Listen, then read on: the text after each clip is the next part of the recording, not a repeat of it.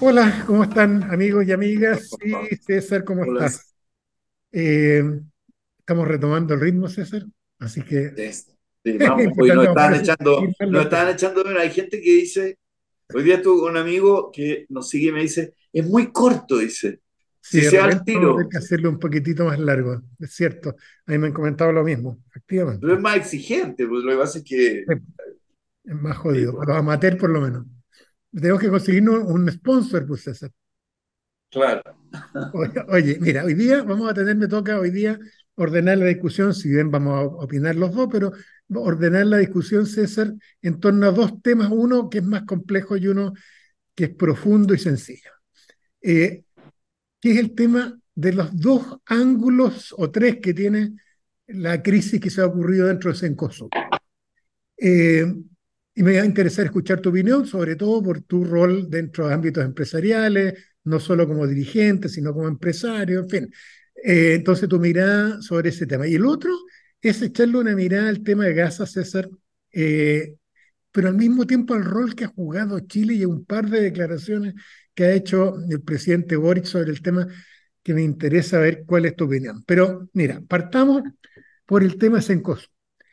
Este es un tema que yo creo que ha pasado un poco más piola ese producto de toda la cuestión constitucional, por el desparramo en el Medio Oriente, por la guerra de Ucrania, no sé, pero es un tema que pasó bien grave, encuentro yo, eh, y que no sé si se le ha dado la importancia y generado la reflexión que tiene que tener, porque son tres temas. Uno, el tema que muestra una autoridad fiscalizadora con dientes, lo que yo hallo bueno. Eh, pero para mí, tú sabes, yo soy gran partidario del mercado como generador de riqueza, etcétera, pero, pero con autoridad arriba mirando lo que está pasando. Dos, la respuesta, me interesa tu opinión sobre no solo la autoridad, cómo actuó, sino sobre la actitud del gerente. Cómo actúa, las explicaciones que ha dado. Y por último, tal vez lo más importante de todo, cómo has visto que se portó la empresa. Porque esto es una cuestión que a toda empresa le puede pasar, a todo grupo humano le puede pasar. Eh, y ahí es re importante de repente tener, ser frío y reaccionar adecuadamente para los intereses, entre comillas, corporativos. Defender los intereses de la empresa, que además hay que recordar que son empresas abiertas a la bolsa y que por lo tanto son, tienen accionistas múltiples, etcétera. Así que partamos de ser por eso. ¿Cómo, ¿Cómo has visto en términos generales y en estos tres ámbitos que te he mencionado, esta crisis que se ha dado por, por esta sanción al gerente Cencosud.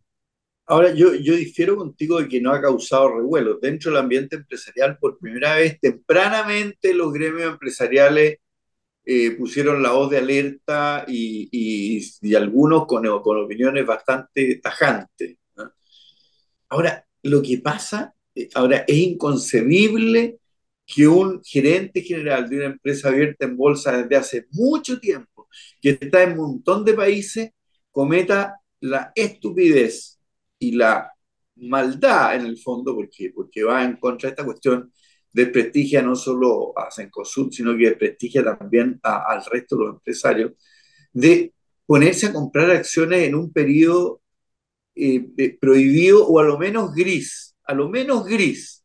Y yo creo que ahí, después de todo lo que hemos visto, todo lo que hemos pasado por las colusiones, por esto y por lo otro, un mínimo de prudencia, pero un mínimo de prudencia y sentido común dice que un gerente general no puede hacer, ni ningún gerente puede hacer una cosa parecida a la que es popular.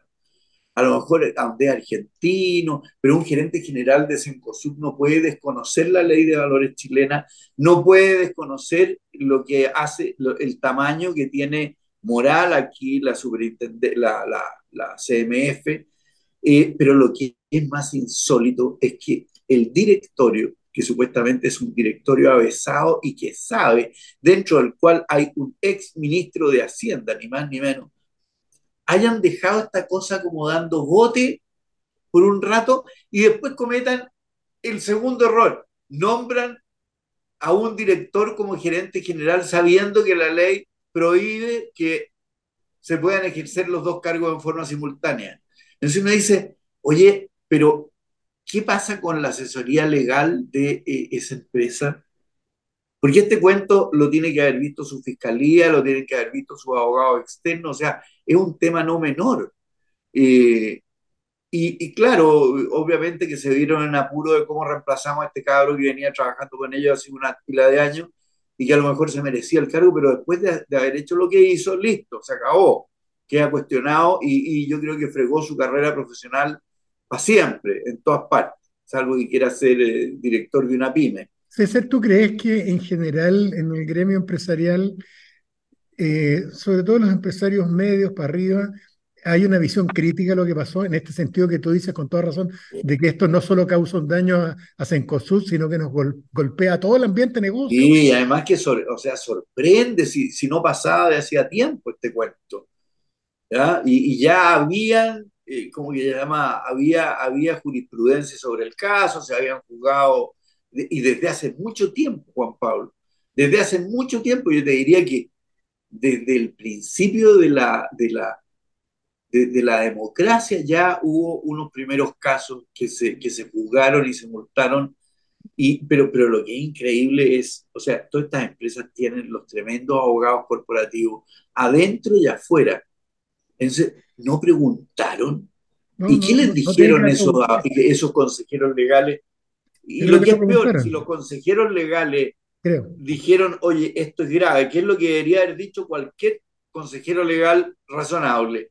¿Por qué el directorio no agarró el tema por los cuernos de una buena vez, sino que lo dejó dando bote por semanas y después comete un segundo error, que es flagrante? O sea, a ver, es como no haber leído el ABC de la ley y nombran a doña Aike Paulman como gerente general, aunque fuera interino, pero igual no, no se puede. O sea, está, no, no, no, es como si ser diputado y ser director de empresa.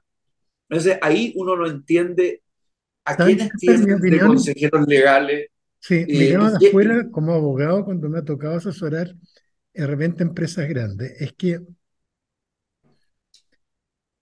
em, no, no, sé si son los empresarios, los abogados, pero el mundo corporativo no tiene conciencia que cuando te abres a la bolsa pasas a ser una empresa pública no solo por el hecho de que tus acciones se cotizan, sino que pasa el interés público a estar, y sobre todo en temas de conflicto de interés, a predominar de una forma que ya la empresa no puede hacer lo que quiere el socio mayoritario, que es lo que ocurre en las empresas, la, responsabilidad limitada, no sé, la anónima cerrada, todas las empresas normales que no están abiertas a la bolsa. Y a mí me ha pasado varias veces, decir, esta gente no entiende que aquí hay obligaciones de decir la verdad, de probidad, que son parecidas a las de los funcionarios públicos, porque esta es una empresa que se decidió recaudar y financiar su capital en base a, la, oferta. la confianza pública, claro. Entonces, nadie y lo otro, que, lo otro que no entiendo es que ¿Cómo pueden ser tan ciegos de no saber que una empresa como Sencosud, si el gerente general se mueve en lo gris, para el público es negro? Absolutamente, pero es que, O sea, no, no, no, no, a ver, el público en general no entiende sutileza, ¿ya? De que este era un negocio que si bien es cierto, no funcionó, pero, pero eh, podría haber funcionado. No, esa cuestión no vale a nivel de percepción del público. Por lo tanto, lo que ocurrió, eh, pero, yo no entiendo al directorio, de verdad no entiendo al directorio. Sí, no, yo también quedé perplejo con el cuento, me sorprendió mucho. Eh, y sobre todo me, me, llamó la atención la incapacidad del directorio de hacerse cargo. Yo de esto no conozco nada internamente, o sea, solo he estado informado por la prensa. Eh, y mirando la prensa, salvo que uno puede haber leído algo equivocado, pero mirando la prensa, me queda la sensación que hasta este segundo, a propósito de los errores que han cometido, la empresa, el directorio, que tiene que proteger no a los accionistas, tiene que proteger la empresa, no, sí, por la imagen de la empresa. Claro, nunca se hace. O sea, muy valioso podría ser el gerente general, pero a la cresta, patinó y patinó mal, ¿ya? Eh, y, cualquier explicación encima, yo creo que la excusa era la falta. Claro, pero, pero además, como dices tú, no hay que olvidarse esa, la, la actividad. A nosotros nos ha pasado, yo creo que a punta de costalazo, entre otras cosas, el 18 de octubre, y cachar que este tipo de, errores causan un impacto social en una sociedad que todavía no está 100% convencida de que el modelo es bueno, que está mirando todo el rato a propósito de la y que los que nos gusta un modelo libertario económico, ah, regulado fuertemente, pero libertario económico. Yo no estoy seguro que somos la mayoría. que cuidar. Y resulta que no somos los peores enemigos no son la gente de afuera del sistema. Los peores enemigos internos del, del capitalismo duro terminan siendo operadores del sistema capitalista. Entonces, es una cuestión que a mí me, llama la atención porque, sobre todo, hoy día en la imagen corporativa de, de, de, Cencosud, con todas las inversiones que tiene del extranjero, en la envergadura que tiene, ¿cómo no, no se dieron cuenta que tenían que haber tomado un camino? Pero, si se pero, a ver, pero Juan Pablo, ¿tú crees que no se dieron cuenta? Obviamente que este tema fue ampliamente discutido. Y tienen que haber preguntado a abogados bueno yo sé quiénes son los abogados de Cencosud y no son malos, ¿ya? Y, y, saben del tema. Entonces yo creo que el directorio comete un error doble.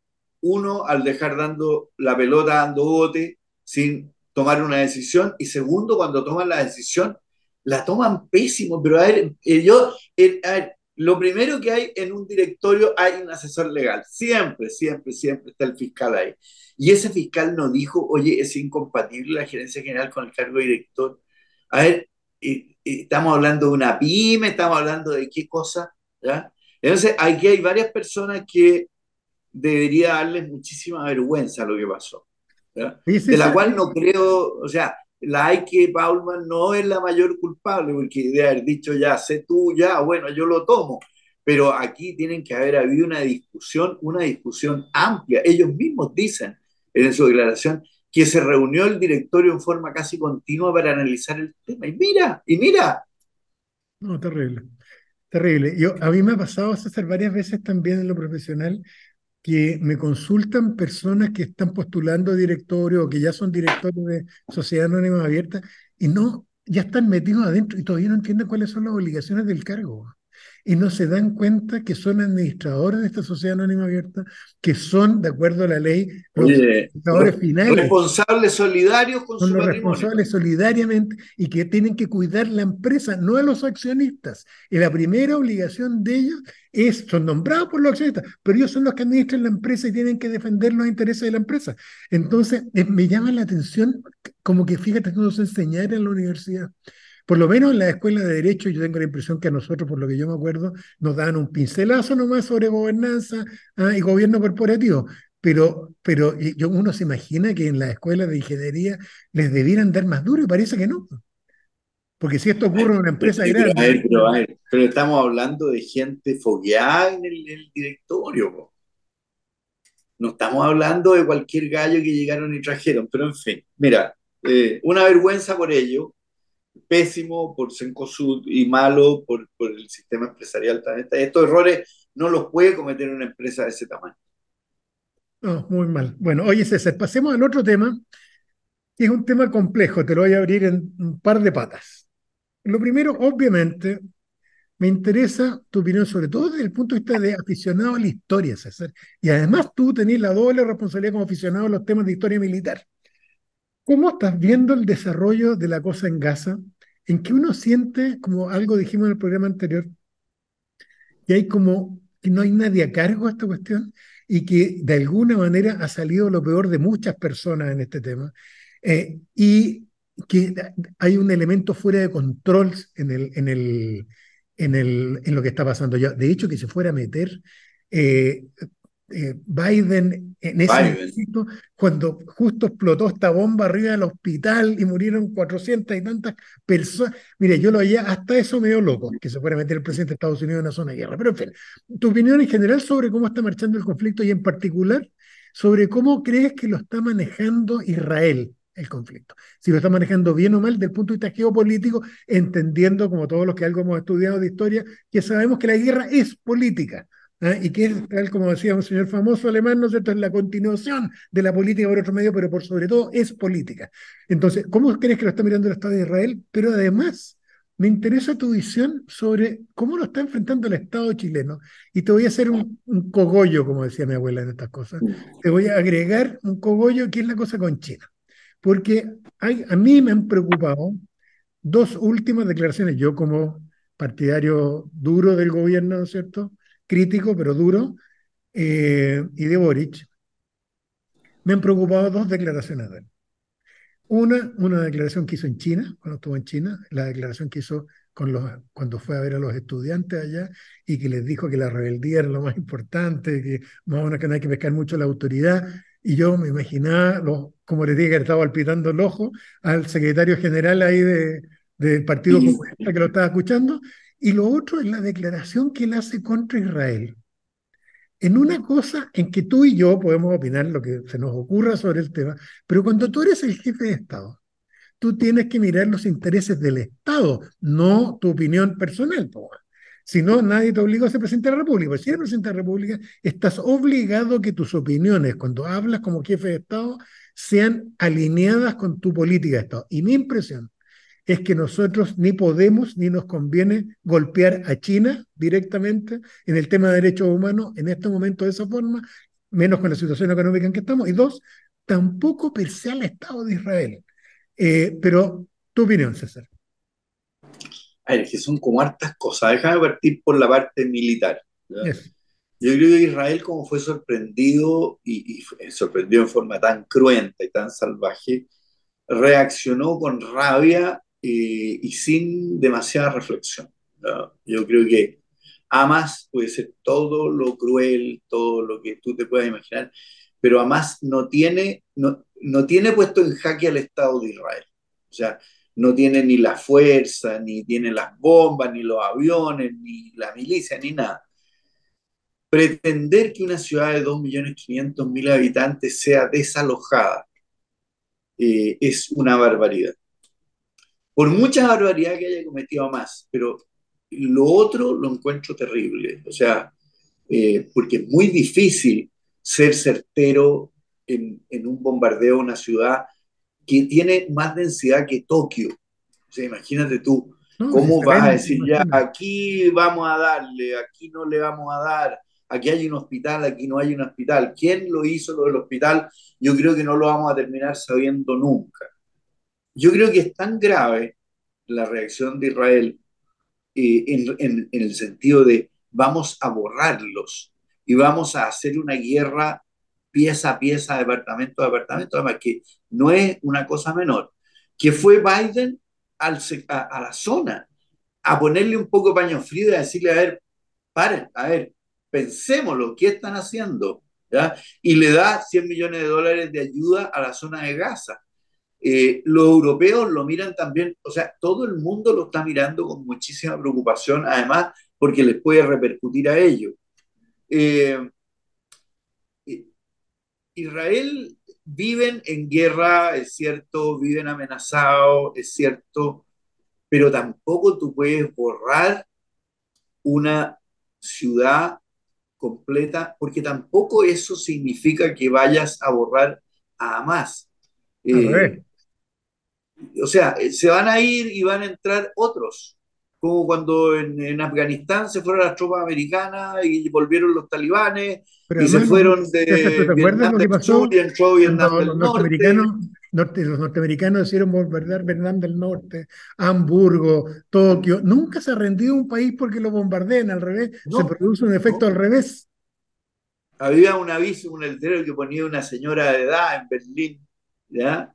Mientras lo bombardeaban, se decía un Mauern, Brogen, un Herzen, o sea, se podrán romper nuestras murallas, pero nuestros corazones no. Entonces, ahí hay una visión que yo creo que es terrible de, de, de, el exterminio y que va en contra de todas las leyes militares internacionales, o sea, que es la proporcionalidad, la protección de los civiles, eh, el trato a los prisioneros, etcétera, etcétera, etcétera, a lo cual no se lo puedo pedir a Hamas, pero sí se lo puedo pedir a Israel. Sobre todo, César, cuando efectivamente hay una cuestión que, que flota en el aire. Fíjate, uno de los elementos geopolíticos fuera de la cosa territorial, de tener un pueblo, una cultura de israelí que se instala eh, entre medio donde están los palestinos, qué sé yo, y otros, otros pueblos locales. Fuera de esa tensión obvia, pero además hay un tema cultural. No solo ni siquiera un tema puramente religioso, geopolítico, sino que Israel, con todos sus defectos, y tiene muchos, pero es una democracia. Y al otro lado, tienes personas no solo jamás, sino que, eh, qué sé yo, los propios sirios, eh, para qué decir Irán, pero que tienen una visión autoritaria de los sistemas políticos, de hecho mucho, a propósito de jamás estar apoyado por los iraníes, en que de hecho no creen en la separación de la iglesia con el Estado y son un movimiento islamista. Entonces hay una tensión, esto de ver mujeres, no sé te ha impresionado a ti, pero ver por un lado puros combatientes hombres y por otro lado, cada vez que muestran combatientes israelíes, aparecen mujeres entre medio con casco, con su M16, no tengo idea. Entonces, eh, hay algo que además hay un choque de modelos políticos. Entonces, yo creo que con mayor razón, si quien tiene la bandera de la democracia liberal, porque Netanyahu, el Bibi, será todo lo que sea, pero ahí está elegido por la gente, en la democracia parlamentaria que es Israel. Eh, además, uno tiene que exigirle más a una democracia. A una democracia uno tiene que exigirle el respeto a los derechos humanos. Eh, yo, o sea, yo creo que lo que, o sea, es como si tú me dices, ¿sabéis que vamos a borrar Bagdad y vamos a hacer carpet bombing con Bagdad? No, no, ni con ninguna ciudad en ninguna parte del mundo, porque yo dudo que los 2.500.000 habitantes de Gaza sean todos terroristas y todos merezcan eh, y hay niños, y hay mujeres, y hay gente herida, y, hospitales, no, no, o sea, eh, y tal como dices tú, es una democracia liberal y a las democracias se les exige más, y por eso que la cuestión de los derechos humanos en Chile fueron mucho más duros toda la parte internacional contra nuestro gobierno militar de acá, que lo fue contra la Argentina, Uruguay o Brasil, en el cual es increíble que nunca pasó nada, porque se suponía que éramos una democracia hecha y derecha y robusta en la cual no se podían permitir... Pero eso está bien, César. Eh, lo que te quiero decir es que esa exigencia, que nosotros como Chile no hayan puesto la vara alta, con respeto, pero diciendo que ustedes no son Paraguay, ¿ah? ustedes tienen que tener la vara más arriba, yo lo digo bueno, y por eso que Israel, uno no tiene que bajarle la, barra, la vara de los derechos humanos y de los crímenes de guerra, al revés, uno tiene que estar encima del Ahora, ahora, Juan Pablo, otra cosa, otra cosa es el tomar partido por uno de los dos bandos, siendo un país pequeño, chico, en el cual nos vamos a meter en una pelea de perros grandes, en el cual podemos salir mordidos y sin cola y sin oreja. Porque este es un partido que lo está jugando Estados Unidos, lo está jugando Rusia, lo está jugando China, lo está jugando los países árabes que tienen plata, ¿ya? Eh, todos los cuales, de todos los cuales nosotros de alguna forma dependemos. Entonces, cuando uno es un perro chico, tiene que actuar como perro chico y no ponerse a dar lecciones para lado y lado porque no corresponde, nadie te lo va a agradecer, nadie te va a hacer caso y lo único que va a salir es arañado de alguna manera. Ahora, uniendo eso a China, bueno, la verdad que Xi Jinping se juntó 15 minutos con Boric lo cual demuestra la importancia que nosotros podemos tener. O sea, somos un gran importador de cerezas. ¿verdad? ¿Qué, otra cosa? O sea, hay un par de cosas más, pero somos una economía minúscula, ordenadita, bien. Ponerse de nuevo a tomar un rol de líder estudiantil en un país comunista y comunista comunista, o sea, no, no, no, tiene atenuantes. Eh, es peligroso. De nuevo, de nuevo el perro chico, el perro chico mordiéndole la cola al perro grande. Pero además, ¿sabes lo que pasa? A mí me preocupa, te insisto, o sea, a ti o a mí nos invitan alguien afiebrado a ir a Beijing a hablar sobre nuestra opinión personal, sobre lo que sea, y nosotros podemos darnos los gustitos que queramos. Y yo puedo irme contra los dirigentes chinos si quiero o no. y yo me lo, porque yo, represento al Estado chileno. Pero yo, hasta yo me lo pensaría mucho. Claro, pero lo, yo, lo que no tienes que pensarlo es cuando eres el jefe del Estado. Cada ah, vez que abres la boca en materia internacional, tienes que reflejar la política del Estado. No hay espacio para la cuestión personal, no hay, menos en un país como nosotros que tenemos algo parecido a Israel en esta cuestión que vivimos, no, no somos los mejores amigos del barrio. ¿Ah? Entonces, nosotros, y sobre todo, fíjate que además hay que tener cuidado que esta cuestión no se venga hacia acá, en que, mira, está metido Irán, acuérdate que Irán y, y, Hezbollah, hasta donde yo me acuerdo, son los responsables del atentado a la embajada en Argentina de Israel, al, al centro este, ¿te acuerdas? Eh, eh, cultural, estas matanzas que hubo una, cerquita. El año 93, claro. Claro, y esos fueron grupos terroristas eh, patrocinados por Irán, pero además tenemos una colonia palestina, de hecho, hasta donde entiendo, es la colonia palestina más grande afuera de Palestina. Así es. Entonces, tenemos que tener cuidado, y aquí no cuesta nada, como dices tú, tener una posición de segunda, tercera línea, y sí, la cosa humanitaria apoyar a todo el mundo, mandarle todo el apoyo a la comunidad judía por los, por los actos de violencia en contra de los civiles, mandar ayuda humanitaria, ¿no es cierto?, a los palestinos, como lo hizo Estados Unidos. Podemos hacerlo sin meternos... Y, en... también podéis no hacer nada. Perfectamente. ¿ah? Yo, yo creo que lo de China a mí me preocupa porque yo nunca me voy a olvidar de las uvas envenenadas que fue, ¿no es cierto? Estados Unidos le dijo un tate quieto a Chile. O sea, señores, ¿saben qué? ¿Sabéis no me venga a joder, no me venga a ¿Ah? No se venga a salir. te podía encontrar con una, una cereza envenenada, con un salmón envenenado, con cualquier estupidez. ¿Ya? ¿Por qué? Por, por meter la pata. Por no por no entender que uno es perro chico, si eso es todo. Y cuando uno mira la historia, cuando miramos la unidad popular, ¿ya? de nuevo el perro chico jugando con los perros grandes y orgulloso de jugar. Cuba jugando ¿ah? con los perros grandes y mira en lo que termina y así. Entonces, Chile tiene que tener muchísimo cuidado. Brasil puede ser que ya es la octava economía del mundo. ¿Ya? Y México, porque está ahí metido al lado. Pero Chilito, oye, entendamos, si nosotros no estamos para darle elecciones a nadie, con suerte se la podemos dar a Perú o a Uruguay. Tú sabes que a mí, una de las cosas que a mí, a mí siempre me, me ha dolido de mi sector es que nosotros tenemos, hemos tenido siempre una política internacional bien inconsistente. Nunca hemos sido capaces de montar una línea de Estado en Chile desde la izquierda que sea realpolitik eh, como decía Metternich, que sea de verdad lo obvio. Esto es el Estado, aquí está en la izquierda. Como desde la izquierda colaboramos en una buena política de Estado, pero que traiga beneficios. Es cierto el tema, no seré yo quien lo discute, las violaciones de los derechos humanos que hay en China, partido único, gobierno, está bien. Si nadie dice que es una democracia, eso, por lo menos el lado nuestro. Pero, pero el punto es otro.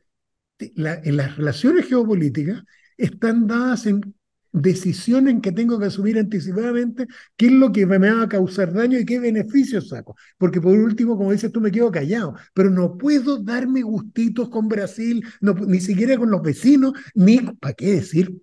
O sea, mirando el otro día de nuevo al maestro Tucídides, tú ves las descripciones de él de las primeras escaramuzas en la zona, ¿no es cierto?, entre los persas y los griegos cuando terminaban peleando ahí en lo que hoy día es Turquía, al ladito del Medio Oriente, y es la misma historia hoy día. Aquí hay conflictos que se vienen arrastrando 3.500 años. Entonces, nosotros... que, pero sobre todo, Juan Pablo, yo creo que hay que ser súper práctico. Yo, nunca me voy a olvidar el rey del Ponto, cuando llega Mario, el cónsul Mario, y llega al Ponto, y entonces el gallo del Ponto le dice, pero usted qué tiene que hacer aquí, qué le importa. Todo lo que ocurra en el mundo le importa a Roma, le dice. Y aquí es igual, entonces, este cabro chico, ¿qué tiene que meterse en esta cuestión, salvo el riesgo de salir arañado? Nada, por eso digo, ni una ganancia, darte el gustito, yo lo llevo mal, yo lo llevo muy mal con todo el cariño que le tengo a la imagen de él y a las cosas buenas que ha hecho, yo lo llegué, esto fue muy malo, muy malo. Oye, César, por último, ¿cómo ves tú, a propósito de eso, al revés le pregunta, ¿cómo uno podría potenciar? Olvídate el Medio Oriente porque no tenemos nada que hacer Tenemos que apoyar humanitariamente a todo el mundo y nada más. Eh, ¿cómo, en la relación con China, César, a propósito de esto mismo, ¿cómo uno debería guiar la relación para potenciarla? Del punto que está siendo hoy día nuestro principal cliente, pues o sea, yo creo que lo, único importante con China es la parte comercial. A ver, es más. O sea, siempre la parte comercial ha sido lo más importante en las relaciones con los países. ¿ya? Salvo cuando te enfrentas y, te pones a darte gustito, como el Kaiser, eh, eh, ¿no es cierto? El Kaiser Guillermo II, cuando dice yo quiero tener una armada tan grande como la británica. ¿Para qué? No tengo idea. O sea, para decir que tengo una, una, una muy grande. Para poderse su primo, no? ¿Te fijas? Entonces, ¿qué, qué, qué es lo más importante? Lo importante es tener una buena relación comercial con China, que es el país económicamente que va a llegar a ser el más grande del mundo. ¿ya? Y estar, obviamente, en el lado occidental, porque no podéis pelearte con Estados Unidos. Lo ideológico tenéis que estar más o menos alineado con Estados Unidos, porque si no, a ver, nunca, es que a nosotros nos da vergüenza decir que somos parte del patio trasero de Estados Unidos, pero sí somos, ¿ya? Somos. Somos su zona de influencia. Somos la parte, la parte del final del patio trasero. Pero... Además, entonces, mientras no entendamos eso, vamos a andar a los tumbos, ¿ya? Oye, sí, a propósito. ahora hay gallos que cachan eso, ¿ah? como Juan Gabriel Valdés y hay otra gente, yo me imagino que Lago y todo, entienden que somos un país chico, un país poco importante y que lo que nos interesa a nosotros es crecer. Y para crecer hay que comerciar y para eso no hay que pelear y para eso no hay que meterse en enredo, en gratis además. Si nosotros no, nadie nos escucha, o sea, a ver, mm. Lago, ¿te acordáis tú que se opuso a la invasión a Irak? Y nadie le hizo ni un caso, o sea, no ganamos nada salvo la choreza del cuento. Cuando nos podíamos haber quedado calladitos, piolas, y eso es lo que nos corresponde. Somos el cabro más chico de todo el colegio y hay unos gallos grandes peleando y nosotros vamos a ponernos ideológicos y a decir, oye, no, a este, este me cae mal, llevo un abusador, para que después te llegue un papirotazo, un combo y te saquen con la nariz colorada afuera, no. Además, yo tengo la impresión, César, no lo sé, ¿eh? aquí tengo pura información así como difusa, pero que Israel ha sido históricamente un aliado de las Fuerzas Armadas chilenas. Tengo recuerdo de Israel potenciando aviones de la FACH, tengo recuerdo de Los drones que tenemos. pero además potenciando tanques chilenos, tengo Israel proporcionando información, o sea, elementos de inteligencia, estoy recordando algunas cosas de la prensa. El fusil Galil el fusil Galil, que el no fusil de asalto. o sea, tampoco, tampoco podemos llegar y pegarle a Israel sin consecuencias para nosotros el día de mañana. Entonces yo creo que, sobre todo que, no sé, pues desde acá tan lejos no vamos a hacer ningún, esfuerzo. Oye, es, importante en la próxima, próximo viernes meternos en el tema de Estados Unidos que están pasando. Oye, no, para, y la elección argentina, compadre. La elección argentina. Ah, tengo amigos que van a viajar para estar en vivo y en directo. Sí, tal cual. Exactamente, ya. César, eh, ¿cuál es tu recomendación de película, libro y de plato? Ya, el libro, pero estoy empezando, se llama La Vuelta Larga, que es de Gonzalo Blumel, ex ministro del Interior, ya que cuenta la saga que tuvo él en, en, en su pasada por el Ministerio del Interior durante lo que algunos llaman el golpe blando o el golpe blanco, y, que es el estallido social. ¿ya? Yo creo que vale la pena ver ese, ese recuerdo. Eh, en película se llama Tapié. Tapié es un ex ministro francés de izquierda, ¿ya? que también fue dirigente del fútbol y que fue corrompido por el fútbol. ¿ya? Y tiene una historia muy interesante en términos de su lucha, su sobrevivencia, las acusaciones. Es una buena serial, es una película francesa. ¿ya? Y en comida, el viste a lo pobre. ¿Ya? El viste a lo pobre es de lo mejorcito que tenemos cuando uno tiene hambre. Papas fritas con el huevo a caballo. Cebolla, el olorcito la cebolla. No, rico. Empieza a sentir cosas aquí, no me acuerdo. Dale tú. Oye, eh, de, eh, de libro, más que un libro es un tema. Este es un libro que estoy leyendo, que son textos y una introducción muy buena sobre los filósofos presocráticos y personajes que a uno le hablaron cuando chico, que me he reencontrado ahora después de los 60, extraordinario, tales de Demócrito, eh, tales de Mileto, eh, pero además, a propósito de las matemáticas, el más importante de todos, Pitágoras. Pitágoras es un monstruo. Es un matemático, pero... Pero además gran parte de lo que uno entiende hoy día de Sócrates y lo que viene después los postsocráticos y de la filosofía occidental es Pitágoras, pero además su teoría en matemática, su teoría sobre la música, su teoría sobre el cosmos, mira, es todo un... Imaginarse que estos tipos están funcionando casi sobre cero. Así que yo les recomiendo, incluso no es para que se compren un libro, métanse a internet y pongan biografía en Google de Pitágoras y van a encontrar un personaje increíble. Eh, y lo mismo con Heráclito, en fin, pues son todos personajes los Vamos a contar un detalle de, de Tales. ¿ya? Entonces cuentan que se fue a meter a la cama de una chiquilla y se le dijo, o Tales de Mileto o llamo a mi papá.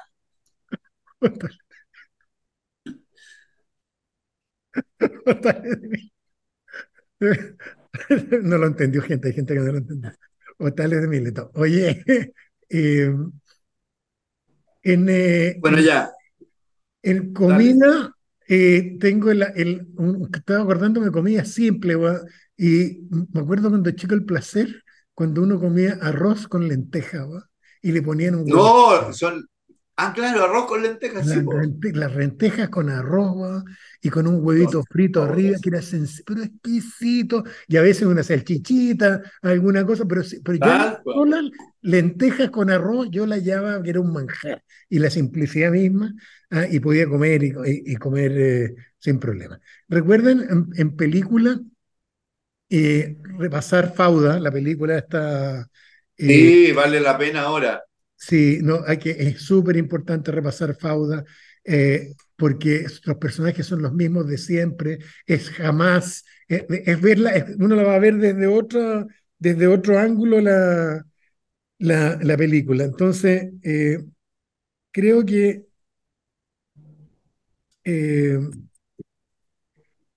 del, punto es brutal, de vista, es, brutal. Sí, es, es, tremenda porque muestra que hay gente buena en los dos lados que hay un factor humano terrible y que el conflicto es un conflicto que genera un nivel de odiosidad que no... Y saca a todo el mundo de su casilla. Aparece todo el mundo torturando, a gente israelíes torturando palestinos, palestinos desde luego torturando y haciendo pedazos a, colonos israelíes. No hay buenos ni malos, es toda una cosa gris, pero además es muy interesante la fauda porque acuérdense porque el, eh, quien la escribe y que en la idea de la película, que es el personaje principal, el que hace de... El pelado. Del pelado hace de Dogon, se llama el personaje, es ex, eso son sus experiencias. Él fue ex militar, después fue parte de la unidad, de lo mismo que aparece, fue parte durante muchos años de la unidad antiterrorista del ejército, que actuaban de civil y que tenían un nombre eh, particular porque eran árabes además. Eh, este actor viene de la familia de Argelia, ¿eh? son, son todos judíos criados en zonas árabes, entonces todos bilingües, y los utilizan para esto. Pero en fin, pero ahí se muestra la complejidad de los fenómenos humanos y la honestidad de la película, que como digo, no hay bueno ni malo. Así que con eso nos quedamos, compañero César. Ojalá tengamos alguna noticia buena de repente que comentar para la próxima. Pero viene muy interesante, a mí me interesa lo de Argentina en particular. Los argentinos, pero tal, ¿Ah? cual, tal cual. Ya, pues. Ya. Bueno. Que estés muy bien, César. Un gusto, que estés bien. Todos, todos. Chao. Chao.